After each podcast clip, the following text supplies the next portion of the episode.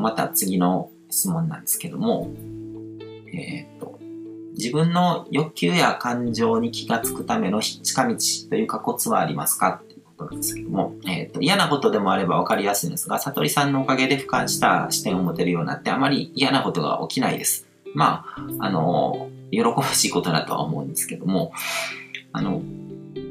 俯瞰視点とか他人視点を持つっていうのがやっぱり大事で、その自分の欲求とか感情とか自分だけにこう向き合ってるとやっぱり気づかないんですよ。こう、あのー、まあ、例えばこうメガネをこう上げてこうメガネがどこにあるかわからないっていうのも他人に指摘されないと自分ではなかなか気づけないわけじゃないですか。それと同じで自分のこう足元だったりとかこう鏡とかを見ないと自分のことは見えない。で、鏡っていうのは自分が向き合ってる現実だったりとか、あの自分が人生で出会った他人のことなんですね。うん。で、あのある程度感情の解放とかが上手くなると、こう、麻痺しちゃう人も結構出てきて、だから感情の処理が自分でできるようになってくる。ことによってなんか嫌なことがあんまり起こらなくなるっていう感覚ですね。うん。でも、こう、嫌なことが起こったり、こう、心がネガティブに反応するっていうのは、生きてる証拠でもあると思うんですね。その心が反応するっていうことが生きてるっていう証拠なんで、あそこをあんまり麻痺させるのも実は良くなくて、あの、人の意識の進化として、こう人生の中でまずは、こう、感情に振り回されたりとか、こう感情と一体化してるような状態から始まるわけですよね。子供とかは、あのー、最近のあの、動画とかでも話してましたけど意識の進化の過程で物心がついて、自分で自分の、こう、考えとか感情とか、そういうものについて考えることができると。で、それは、俯瞰視点ですよね。だから自分の感情と一体化してた状態から、こう、ふっと視点が上がって、それ、その感情を持ってる自分を客観的に見ることができるっていうふうに意識が進化するんですけども、で、そこからさらにあのー、進んでいくと、こう、感情を自分自身で処理できるようになっていくんですね。一体化してると、それをどうにかしないといけないとかっていう問題意識すら起こらないわけですよね。こう、ちっちゃい子供が、こう、何かおもちゃを取り上げられたりとかして怒ったりとかするときに、この怒ってる自分は良くないなんてことは思えないわけじゃないですか。物心つく前は。でも大人になってくると、こう場面とかその空気とか状況とかを読んで、で、しかも自分がこう怒りっていう感じを持ってるなっていうことを判断して、で、これを変えないといけないとかっていう問題意識が生まれてくるわけで、で、いろんなその感情を消化するためのメソッドだったりとか、こう瞑想法だったりとか、呼吸法だったりとか、そういうものを使ってこう感情を自分で処理できるっていう状態がまた一つの進化ですよね。で、あの、感情を自分で処理できるっていうプロセスも、あの、2段階あると思って、最初はどちらかというと、そういったこう、ネガティブな感情に振り回されないっていうことですね。ネガティブな感情が生まれた時にその影響を受けないっていう自分を作ることができるっていう段階があって、でそこからさらに進むと、ネガティブな感情もポジティブな感情も、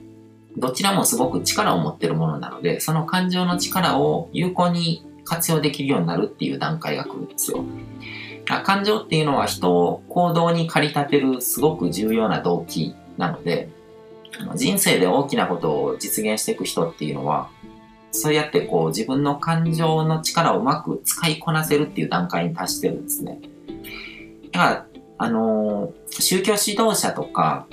あの、スピーチャルな分野の人とかでもステージが上がると、すごく世の中を巻き込む、巻き込んで、世の中の人たちを巻き込んで、大きなことを動かしていく存在になっていくんですけども、それは自分の感情をうまくこう、その世の中を変える力に変換できてるから、そういうことが起こしていけるわけですよね。うん、だからそういうステージの高い人らって、めちゃめちゃ感情的な反応をするんですよ。あダライ・ラマとかもそうだし、ガンジーとか、その、まあ、宗教指導者たち、なんか成人とかって言われてる人たちも実像を見るとすごくこう感情豊かで、あの、感情を隠そうとしないですね。感情の動きを変に抑えたり隠したりしないんですよ。うん。で、イエス、キリストとかブッダとかそういう聖典とか経典とか見ても、あの自分の周りの人たちをこう、大人げなく怒ったり、叱り散らしたりとかもしたし、マホメットみたいな人も、こう、生涯叩き、戦い続けたわけですね。でもその戦ったっていうのは、己との戦いなんですね。自分の感情とを、こう、うまくこう、コントロールして、その力を、エネルギーをちゃんと利用して自分の実現したいこととか、その、巻き込みたい人たちの心を動かすっていう方向に向けていったっていうことですね。で、その、感情がこう嫌なことがなくなるっていう、まあその段階いろいろあると思うんですけども、まあ一般的にその嫌なことがあんまり起こらなくなってきたとか、あの、最近はあまりこう、感情が動くことが少なくなってきましたって言ってる人っていうのはどちらかというとこう感情に対して波風立てないように事なかれ主義で接してるっていう段階の人が多いと思うんですね。でもそこから感情と真っ向から向き合って和解して協力体制を築ける。で、自分の、あの、何かこう、実現したいことのためにその感情のエネルギーを利用できるっていうのが、あの、本当にステージの高い人だと思いますね。でもまずはこう、あの、俯瞰視点を見るっていうことで、で、俯瞰することによってその感情のエネルギーをどういうふうに利用するのか、すべきなのかっていう視点ですよね。そういうものがあると、また、こう、いろいろと、なんか感情を悪いものと思ってないから消そうとしなくていいっていうことなんですね。うん。その段階に進めると結構いろんなことが実現しやすくなっていくし、その感情を抑えてないし、その感情を思う存分楽しむことができるっていうことなので、人生の質がすごく上がると思いますね。